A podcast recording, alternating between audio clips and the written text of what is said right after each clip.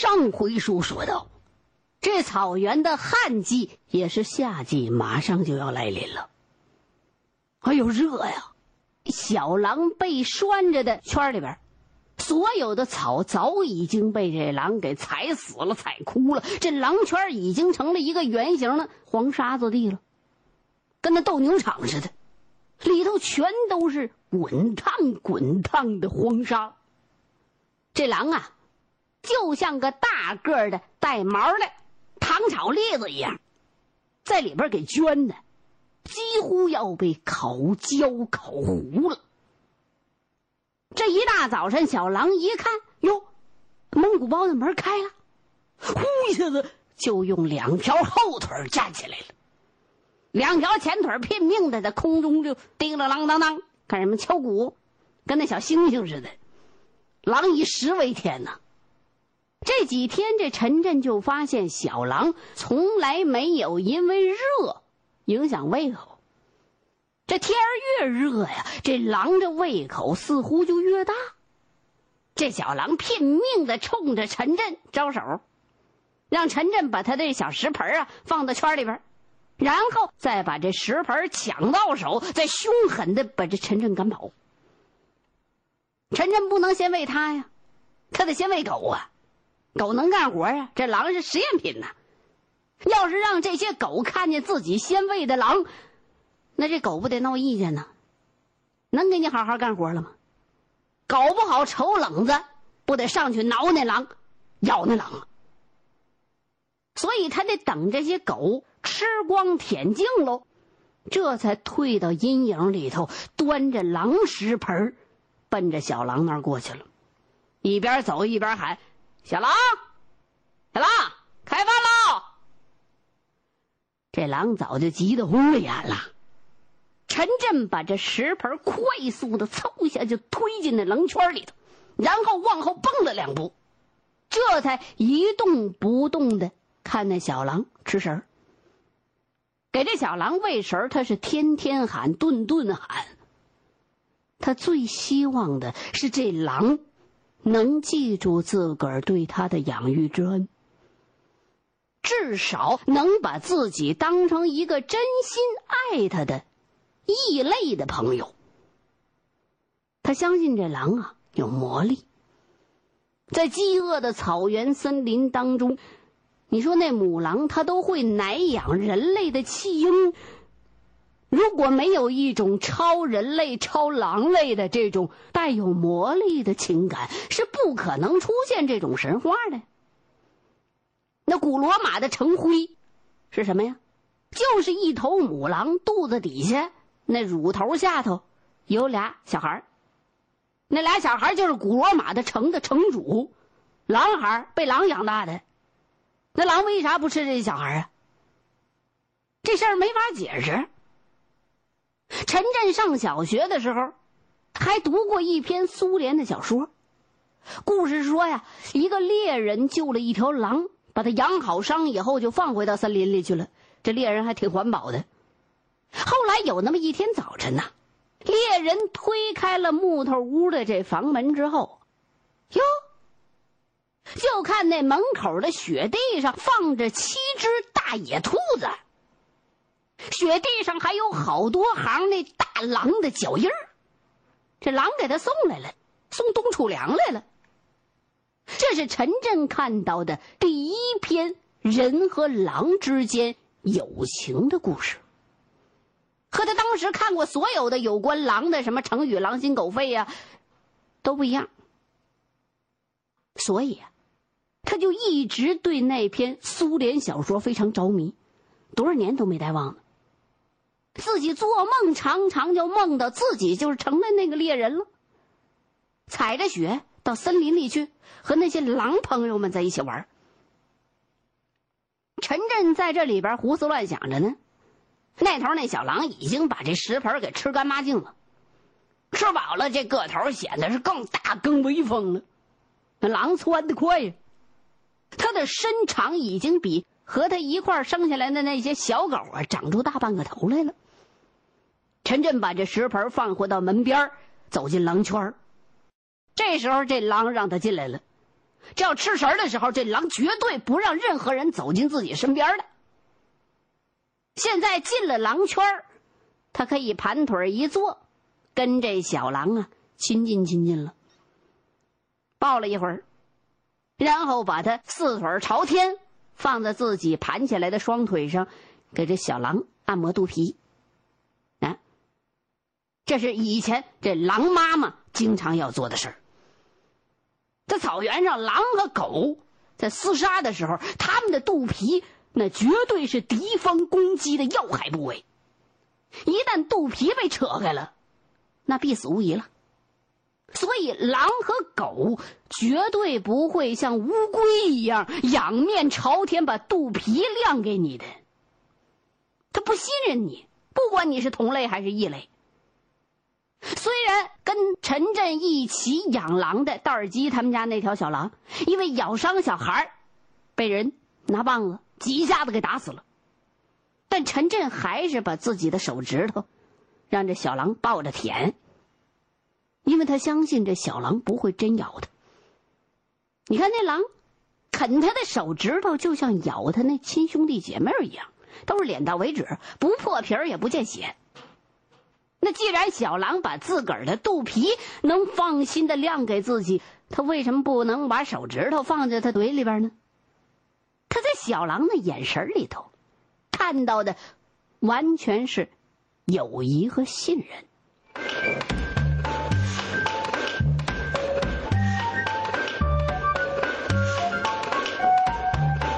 玩了一会儿，这小狼已经被大太阳晒的是焦躁不安了，站也没法站，是趴也没法趴。为啥呀？他那沙子烫啊！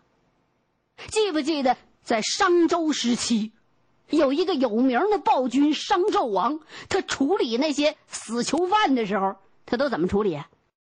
他把那大铜柱子在火里边烤热了，然后让这犯人光着脚。在上头走，你走也是死，反正你不走也是死。于是啊，那犯人没办法，就只能在上头走。走着走着，实在受不了了，掉到火堆里边烧死了。那是当年这些暴君用来取乐的。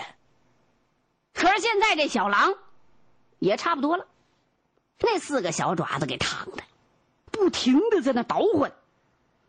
陈真也担心呐。再这么晒下去，这小狼万一要中暑，那厂子里边的兽医不可能给狼治病，怎么办？草原风大，他只有雨衣没有伞，不可能给小狼打把遮阳伞。那推一辆牛车来，让小狼躺到牛车下面，但不行，为什么呢？牛车呀，结构太复杂，弄不好这小狼脖子上三米多长的铁链子叫轱辘给缠住，那不得勒死？最好是能给小狼搭一个遮阳的帐篷。可陈真不敢。所有野外头的这些人牲口都干晒着，有人竟然敢给狼搭凉棚，这什么阶级感情？嗯，那样的话，全队反对养狼的牧民和知青，谁都得有话说了，那就得上纲上线了，那不得挨批呀？那这怎么办呢？陈震就从水车那木桶里头舀了半盆清水，端到小狼面前。这小狼一个猛子扎进去，一口气儿把这水就连舔带吸溜的就喝光了，然后滋溜一下子钻到陈震身体造成的那阴影里去了，太可怜了。像个小孤儿一样，苦苦的摁着陈震的脚不撒开，不让他走。陈震也受不了啊，站了一会儿，就觉得自己后脖梗都快爆皮了。没办法，只能是退出狼圈，打了半桶水泼到那圈里头。这小狼啊，已经一连站了好几个小时了，马上就趴到那湿地上，赶紧休息。可是没两分钟，这地就干了。这小狼没办法，又被烤的是团团乱转。陈真没办法了，他不可能总这么给他泼水呀。就算能那么轮到他放羊外出的时候怎么办呢？这回来不变成口狼了？一筹莫展，怎么办呢？正在这时候，就听蒙古包外边响了一阵急促的马蹄声。怎么回事？陈震仰脖子一瞅，哟，就看见两匹快马顺着门前二十多米远的车道急奔过来了。陈真以为这只是过路的呢，没太注意是谁。没想到啊，这两匹马跑进蒙古包的时候，突然一个急刹车，一个急转弯，奔着小狼就冲过来了，把这小狼吓得一扎远。就看前面那个人，拿套马杆子一杆子就把小狼脑袋给套上了，然后狠命的一拽，把这小狼给拽的。顺着半空当中就飞起来了，哎呦，这一杆子这力量之大，下手之狠，那就是想要小狼的命。这小狼刚刚扑哧一声摔到地上，就看后头那个人又用套马杆的套绳子狠狠的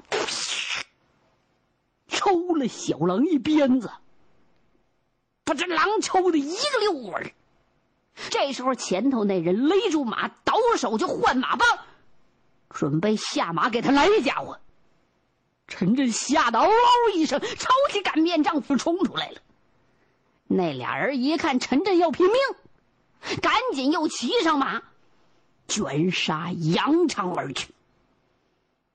边跑还边骂：“狼在套马驹你他妈还养狼？我早晚得杀了这条狼！”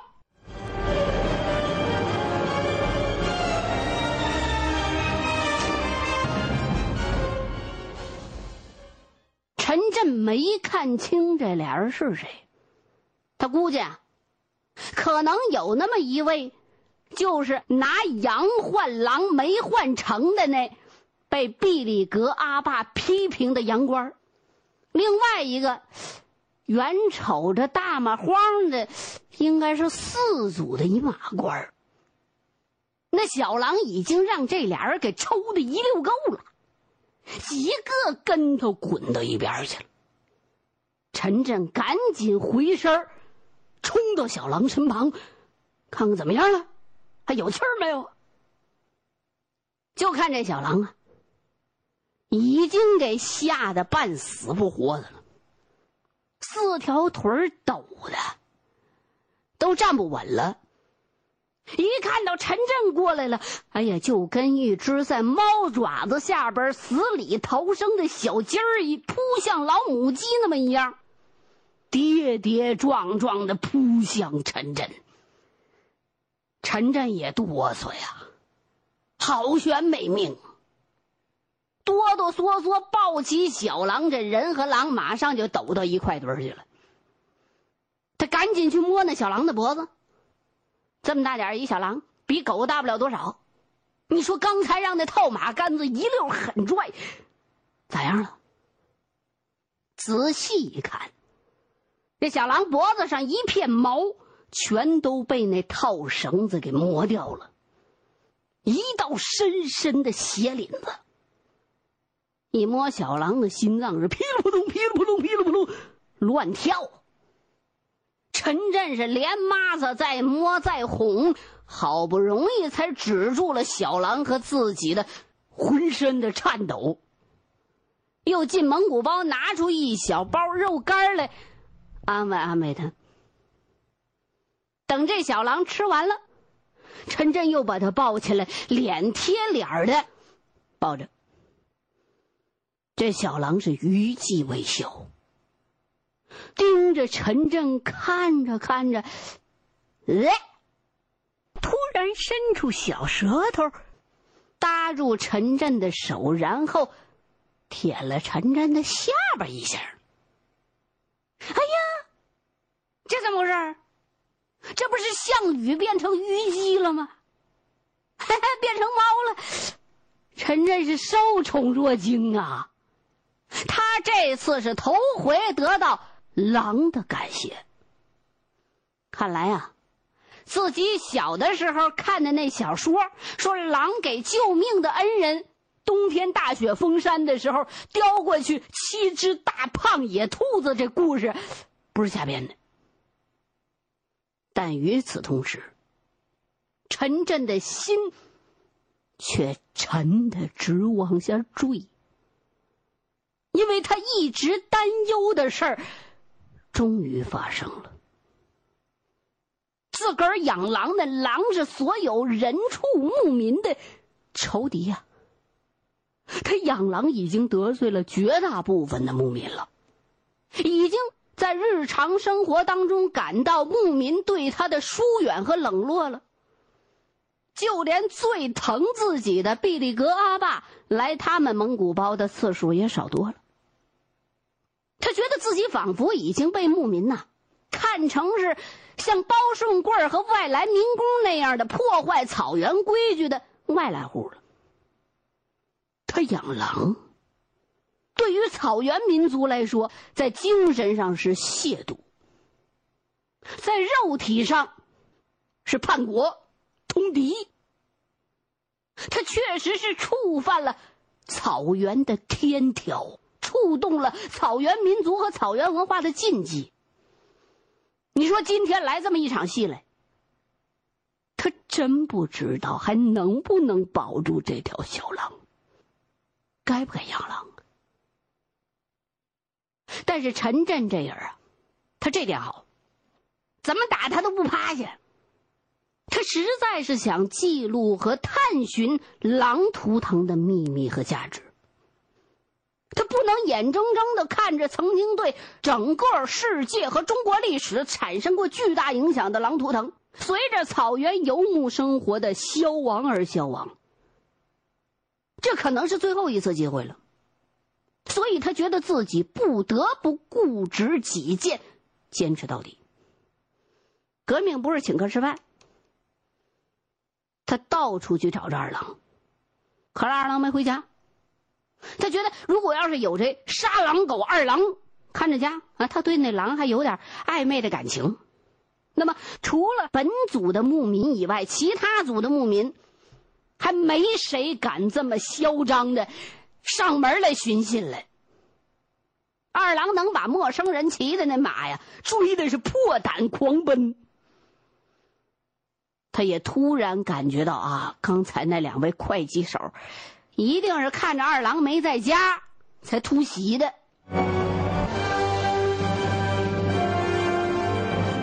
陈震实在看不下去书了，开始做家务事儿。